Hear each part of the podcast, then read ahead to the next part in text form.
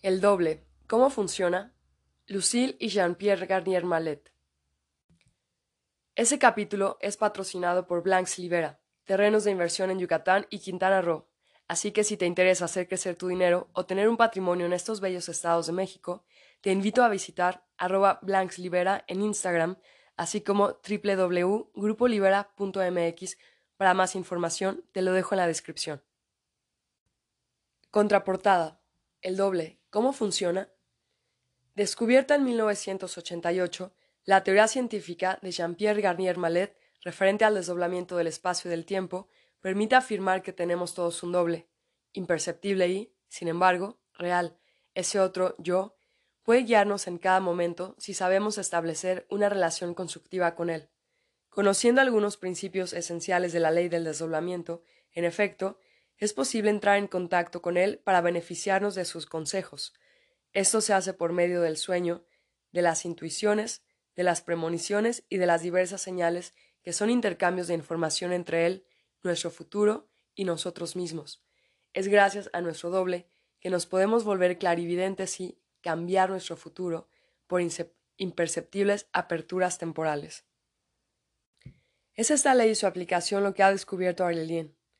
Un niño de diez años, enfrentado a un gran problema y extrañado por la falta de entendimiento de sus padres, no puso en tela de juicio la existencia de este doble y nos hizo la pregunta crucial ¿Mi doble? ¿Cómo funciona? Es la respuesta que hemos dado a Aurelien, que es objeto de este libro. Cuando lo leáis, descubriréis, como él, la facilidad con la cual se puede encontrar un equilibrio diario y, sobre todo, el objetivo de nuestra vida. Jean-Pierre y Lucille Garnier Mallet. Índice. Para entender el futuro, olvidad todo lo que habéis aprendido. 1. No hay necesidad de ser sabio. 2. Desdoblar el espacio y el tiempo. ¿Por qué? ¿Cómo? 3. Los sueños son vitales. 4.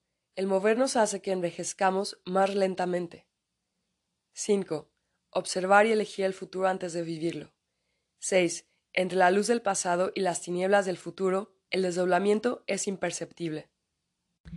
7. ¿Por qué desdoblarse? 8. Beber un futuro potable para evitar el estrés. 9. La sencillez del adormecimiento. 10. Tener éxito sin intentar entender. 11. La enfermedad es un toque de alarma. 12. Ayudar a los demás para ayudarse a sí mismo. 13. Las intuiciones. 14. Un solo consejo útil. Nunca pensar en hacer al prójimo lo que no te gustaría que él pensara en hacerte a ti. 15. La mezcla del pasado y del futuro. 16. Un poco de publicidad. 17. Cuerpo físico y cuerpo energético. 18. Los peligros del intelectualismo y del racionalismo irracional. 19. La anticipación o el poder del pensamiento sobre el planeta. 20. Los intercambios de información. 21. El rol de una madre. 22. Será una vez. 23. El signo de Jonás. 24. La inspiración y la creatividad. 25. La existencia de Dios es certeza, la fe un error en la incertidumbre. 26. La pérdida de la inmortalidad y el regreso del Hijo pródigo.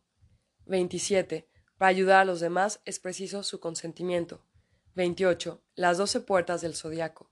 29. Tres días de equilibrio, 40 días de estabilización. 30. En la frontera de la muerte, la EBM y la resurrección. 31. Jesús. 32. El Rey y sus discípulos. 33. Los signos del final y los beneficios posibles. 34. ¿Quién? ¿Cuándo? ¿Cómo? ¿Por qué? 35. La prueba final. Conclusión. Epílogo. Para entender el futuro, olvidad todo lo que habéis aprendido. Por la mañana, el cielo está azul, hace un sol radiante y la felicidad canta en mis oídos. Estoy ensimismado en mis pensamientos, cuando de repente un chico de unos diez años se acerca a mí con paso decidido. Es por aquí, me dice. Me conduce hasta una casa con una fachada vieja pero acogedora. Seguro de sí mismo, abre la puerta, me lleva hasta el salón, me dice que me siente y sale corriendo. Dejándome algo confuso, poco después, vuelve con mi libro. Pie de página. El libro Cambia tu futuro por las aperturas temporales. Se cierra. Te esperaba con impaciencia, dice. Se sienta a mi lado, un poco molesto, y, bajando la cabeza, añade, Sabes, tu libro es bastante hard. ¿Lo has leído? Le pregunto, desconcertado. Claro, lo he intentado. Si no, no te hablaría de él. Responde sorprendido por mi pregunta. Afirmas que podemos cambiar nuestro futuro, pero mi madre sigue teniendo un gran problema con el futuro. ¿Cuál? Tú dices que ella lo puede solucionar sin que tú necesites saberlo. Me gustaría que me explicaras cómo puedo cambiar yo el futuro de mi madre. Ese hombrecito muy serio me divierte y a la vez me sorprende. ¿Por qué dices desde la primera página que si lo quiero entender todo, tengo que empezar olvidando todo lo que sé? ¡Qué tontería! ¿Cómo quieres que lo olvide todo? Deberá por lo menos primero acordarme por qué tengo ganas de leerte. Se trata tan solo de olvidar todo lo que crees saber. Entonces debería solamente decir que si entiendo tus historias sobre el tiempo y olvido las mías, cambio mi futuro y tengo una vida tranquila. Parece no querer constatar la sorpresa que con toda seguridad se lee en mi rostro. Sus comentarios me parecen tan sorprendentes para su edad que me quedo boquiabierto. Mi madre no consigue encontrar su equilibrio a pesar de haber seguido tus instrucciones al pie de la letra y haber cambiado su manera de vivir. Su problema sigue estando ahí. Mi padre dice que estás completamente sonado. Como quien no quiere la cosa, me mira por fin a los ojos, haciéndome sentir incómodo. Esto me ha hecho pensar que si yo, para ver bien, enciendo una lamparita, entonces, si veo al iluminado, o sea, a ti, podré aclararme. Imposible mantener la seriedad. Suelto una carcajada. Si conocieras el gran problema de mi madre, no te reirías, eso es seguro. Intento recuperar mi seriedad. Quizás sea menos grave de lo que piensas. Es enorme. Yo soy su problema. Lo debo resolver y para eso necesito que me expliques cómo funciona el tiempo. A mí también me gustaría controlar el pasado y el futuro en vez de quedarme tontamente apalancado en situaciones graves. Dime claramente de qué manera puedo yo ser el amo de mi destino. Le miro pasmado, silencioso. Mi expresión parece sorprenderle, pues ahora es él el que se echa a reír. Capítulo 1. No hay necesidad de ser sabio. El niño me mira y suspira. Sabes, exageras cuando dices que esto no necesita ningún conocimiento científico especial. Por tu culpa, mi madre está acomplejada. Ella no es científica. Le cuesta muchísimo entender tus historias sobre el tiempo. Me gustaría, pues, que me explicaras cómo controlar el pasado y el futuro. Si no, dejaré el problema en tus manos. Antes me has dicho que eras tú el problema. Exacto. Me gustaría decirle, yo ya no soy un gran problema porque sé cómo arreglármelas. Tú dices y escribes que, Desdoblarse es una ley física que permite crear el mejor futuro antes de vivirlo.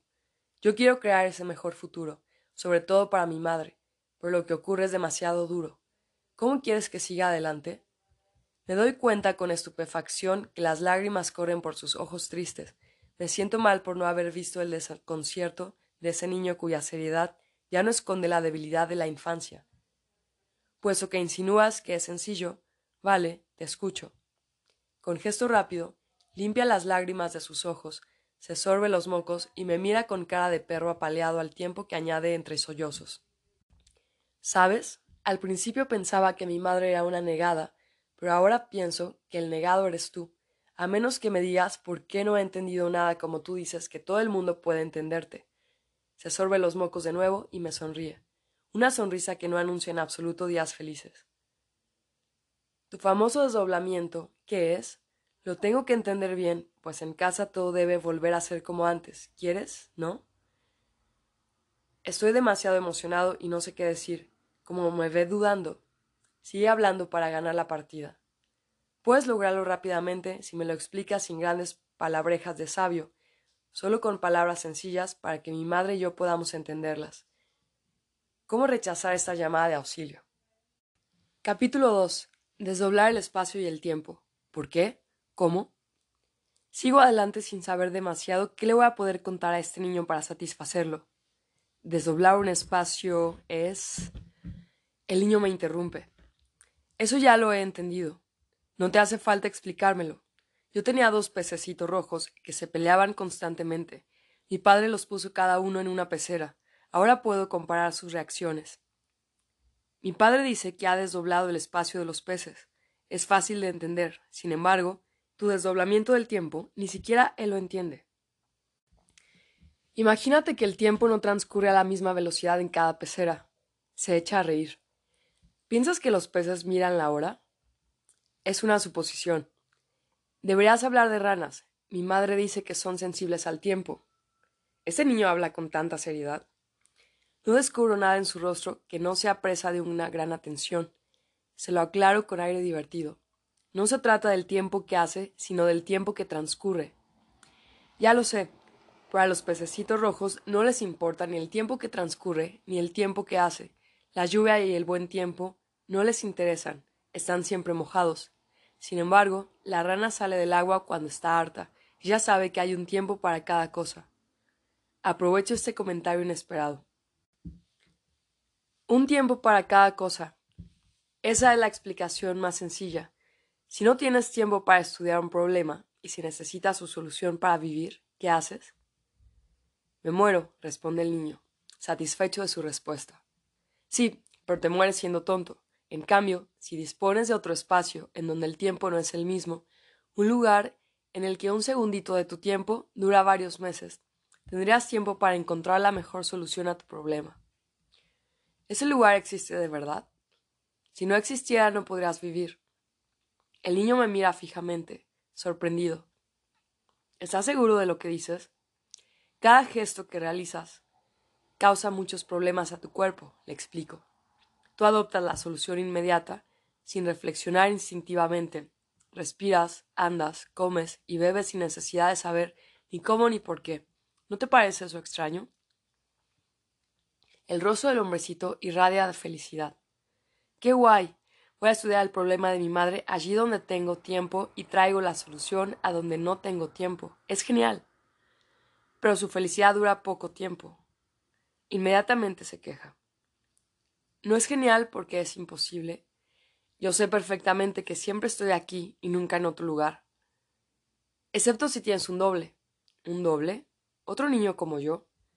Entonces su madre debe de estar muy triste, como la mía. No necesita madre allí donde se encuentra. Se le nota de repente inquieto y contrariado. ¿Y mi madre tiene un doble? Sí, como todo el mundo, tu madre tiene un doble, pero ya no es la madre de tu doble. ¿Es ese tu verdadero descubrimiento? concluye decepcionado.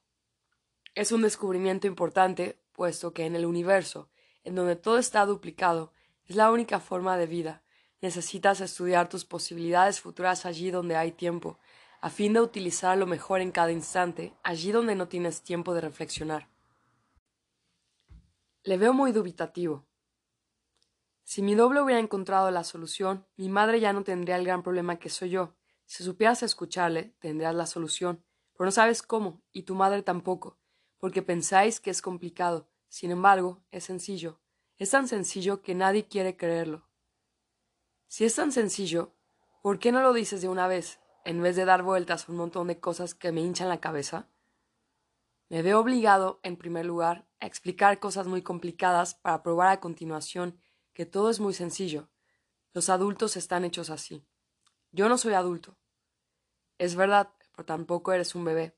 Y un bebé utiliza a su doble de continuo, pues lo necesita para vivir y porque todavía no entiende el parloteo de los adultos. Una sonrisa radiante ilumina repentinamente el rostro del niño. Sabes, mi madre dice que soy todavía un bebé. Así que puedes decirme lo que hace un bebé con su doble, porque yo tampoco entiendo tu cháchara de adulto, pero la necesito para vivir. 3. Los sueños son vitales. Este jovencito, que es un esbozo de hombre, me enternece. Tu doble puede ocuparse de ti durante tus sueños, solamente tu manera de dormirte le permite venir a ti para aconsejarte y arreglar tus posibilidades futuras. ¿Eso es todo? Es todo. Un bebé lo sabe y vive sin preocuparse del mañana. No me extrañaría que nadie te creyera, pero, sabes, a mí me gusta, por lo menos, es fácil y sencillo. Porque todavía eres pequeño. Con los mayores hay que esconder la sencillez endureciendo los comentarios con demostraciones hechas de hormigón armado, porque nadie quiere admitir que lo principal se resume en muy pocas palabras. Me gustaría encontrar en tus explicaciones esas muy pocas palabras. Están ahí. El primerísimo control de un sueño, el cual, por definición, no es controlable. Consiste en saber dormirse atrayendo al doble de uno. Sí, como los bebés. No necesitas explicación en cuanto a la existencia de ese otro yo. Ganas muchísimo tiempo. Es la reflexión lo que nos ralentiza. ¿Has visto alguna vez un animal que reflexione para beber? Ese comentario le hace sonreír. Así que sigo adelante. Beber el tiempo es igual de importante, no necesita ninguna reflexión. Me mira con aire inquieto. ¿Beber el tiempo? ¿Hablas en serio? Se trata de beber, durante el sueño, las informaciones del pasado y del futuro. Los sueños están ahí para eso. ¿Te has dado cuenta alguna vez que nos hacen vivir en un tiempo diferente al nuestro? Me interrumpe. Entonces lo que dice mi padre es cierto. ¿Y qué dice? Dice que tus historias de tiempos diferentes son suposiciones gratuitas porque no tienen valor. Cuando llama a tu puerta para despertarte por la mañana, refunfuñas porque te ha sacado de un sueño maravilloso y a menudo muy largo, ¿verdad? Me mira sorprendido. ¿Cómo sabes que mi padre hace eso? Le dices a tu padre que investigadores, es decir, científicos que quieren a toda costa evitar suposiciones gratuitas, se han dado cuenta, con asombro, que un sueño extremadamente largo, con historias de nunca acabar, puede ser ocasionado por el ruido que despierta al que duerme, es decir, casi instantáneamente. Se puede cronometrar con exactitud la duración de un sueño, poniendo electrodos en la cabeza, esto demuestra que existen en verdad dos transcursos diferentes del tiempo y, sin embargo, simultáneos. Entonces dime, ¿por qué esta larga vida en otro lugar no te iba a permitir vivir bien, reencontrando el equilibrio lo antes posible? ¿Qué hay que hacer? Saber dormirnos para controlar nuestros sueños. No es complicado. Si no lo haces, tus sueños te llevan hacia soluciones que no tienen nada que ver con tus problemas y das vueltas en círculos. ¿Qué quiere decir dormirse bien? Sucede saber su impaciencia me sorprende. Es tu doble el que se ocupa de ti durante tus sueños. Debes, pues, en primer lugar, contarle todos los problemas que te preocupan. Pero ya los tiene que conocer, puesto que afirmas que él soy yo. Él no te ve ni te oye, no sabe nada de ti. Es tu cuerpo al que graba todo lo que le cuentas. Es él el que pasa todas las informaciones a tu doble cuando éste viene a ti durante el sueño. Y luego, luego te duermes pidiéndole sus soluciones. ¿Eso es todo? Siento de nuevo la decepción en su tono de voz. ¿Ves? Empiezas a hacerte adulto. Te hacen falta explicaciones. El bebé no intenta entender. Confía totalmente en sus padres y se duerme fácilmente. Ignora el insomnio y los pensamientos que lo apartarían de su doble. Sabe que cuando despierte tendrá las informaciones necesarias para vivir bien. Si, si tienes esta certeza y esta confianza, tendrás la mejor solución posible a tus problemas. Es demasiado fácil. A pesar de su tono de voz, le siento revigorizado y feliz. 4. El movernos hace que envejezcamos más lentamente. Me pregunta con insistencia. Si durante tus sueños puedes tomarte el tiempo necesario en otro tiempo, ¿Para qué te sirve? Te sirve para estudiar tus posibilidades futuras. Podrás posteriormente actualizar la mejor de ellas. ¿Qué significa exactamente actualizar? A cada instante vives en tu tiempo el futuro que te parece correcto, lo haces actual instintivamente. Conmigo como hijo, mi madre ha debido elegir la peor de todas las actualizaciones. Con aire contrariado, añade. ¿Crees realmente en lo que dices cuando insinúas que el movernos hace que envejezcamos más lentamente que aquellos que están sentados en su sillón? No lo digo exactamente así, pero sí, es verdad. Mi padre dice que son elucubraciones. Se encasquilla en la palabra y tras ver mi sorpresa añade A mí me gustan tus elucubraciones. Sin dar importancia a mi sonrisa, sigue adelante. Para simplificarlo todo, o para hacerlo interesante, Hablas de Einstein y de la relatividad del tiempo. Yo no sé lo que es eso, y mi madre tampoco. En cuanto a mi padre, él dice que no es cosa de mi edad, así no tiene que demostrar que no sabe qué contestarme.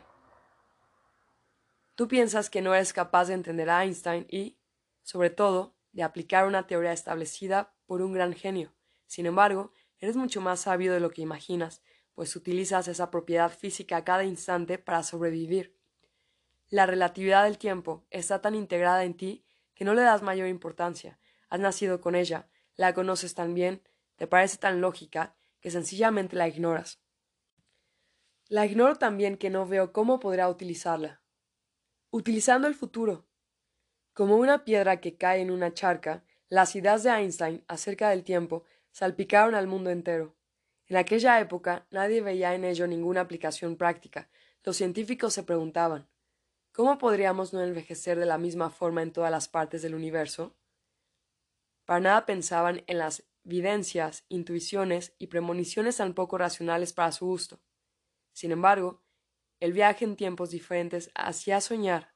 Los científicos se hacían preguntas tontas, preguntas que fueron retomadas por novelistas y guionistas, como por ejemplo ¿Podríamos convertirnos en el padre de nuestra madre o en el hijo de nuestro hijo? ¿Cómo es eso? Si te imaginas que puedes volver al pasado después de haber vivido en el futuro, puedes conocer a tu madre antes de que ésta se case. Si la amabas antes de ese viaje en el tiempo, no es difícil que te enamores de ella, ¿no? Entonces te casas con ella y tenéis un hijo. Durante su embarazo vuelves al futuro y descubres entonces que su hijo eres tú. Eres tu propio padre. Tu madre, quien, claro está, te cree muerto, Piensa que cuentas tonterías y que tan solo eres su reencarnación. Es una locura, sí, pero no la suficiente locura como para no ser verdad. La ciencia ficción y las suposiciones iban por buen camino, puesto que nadie imaginaba que dos relojes idénticos pudieran girar a velocidades diferentes, alejándose o acercándose el uno del otro. Pie de página. Veas el libro Cambia tu futuro por las aperturas temporales. Se cierra. El niño se queda pasmado. ¿Estás seguro de lo que dices? Ha sido demostrado. Pie de página. En 1971, con estos relojes, J. Affily y R. Keating demostraron que el pasajero de un avión no envejece tan rápido como en la Tierra. Se cierra. Un cosmonauta en su cohete envejece más despacio que nosotros. El niño no lo cree. Me viene a la mente una explicación, aunque sin embargo me parece difícil para un chico de su edad. Es la aceleración la que crea este fenómeno. Si vas en un cohete ultra rápido y viajas durante un año, puedes volver a la Tierra dos o tres siglos después. Todo depende de la velocidad a tu regreso. Tus preocupaciones y tu lenguaje darán la sensación de un pasado muy, muy lejano. Es genial. exclama el niño maravillado. De repente, toma un aire de profunda tristeza. Sí, pero si me voy ahora en cohete durante, digamos, un año, mi vuelta será un horror. ¿Por qué? Octavie sería viejecita o estaría muerta. Octavie sería viejecita o estaría muerta. ¿Quién es Octavie? Es mi novia, dice orgulloso. Es muy guapa, ¿sabes? Pero dime, en el cohete, ¿es verdad que mi reloj giraría más lentamente que el suyo? Claro. Es increíble. ¿Te das cuenta la cantidad de pilas que me ahorraría? Hablando de relojes, echo un vistazo a mi reloj. ¿Sabe tu madre que estoy aquí? Me sorprendía mucho su ausencia. Esperaba su llegada mirando a menudo la puerta entreabierta. Sí, va a venir. Ha llegado con bastante adelanto y no ha tenido tiempo de ponerse guapa. Es ella la que llega tarde. Deberías ir a decírselo. ¿Qué más da? Has venido a ver a mi madre por su problema y yo te recibo justo antes, puesto que su problema soy yo. Como dice mi padre, es un intercambio de buenos modales, ¿no? Sonrió frente a este niño, quien sin levantar la cabeza, cual estudiante aplicado, pasa las páginas de mi libro. Yo no sabía que detrás de la puerta su madre estaba escuchando todo. Habría saltado como una tigresa si hubiera dicho algo fuera de lugar.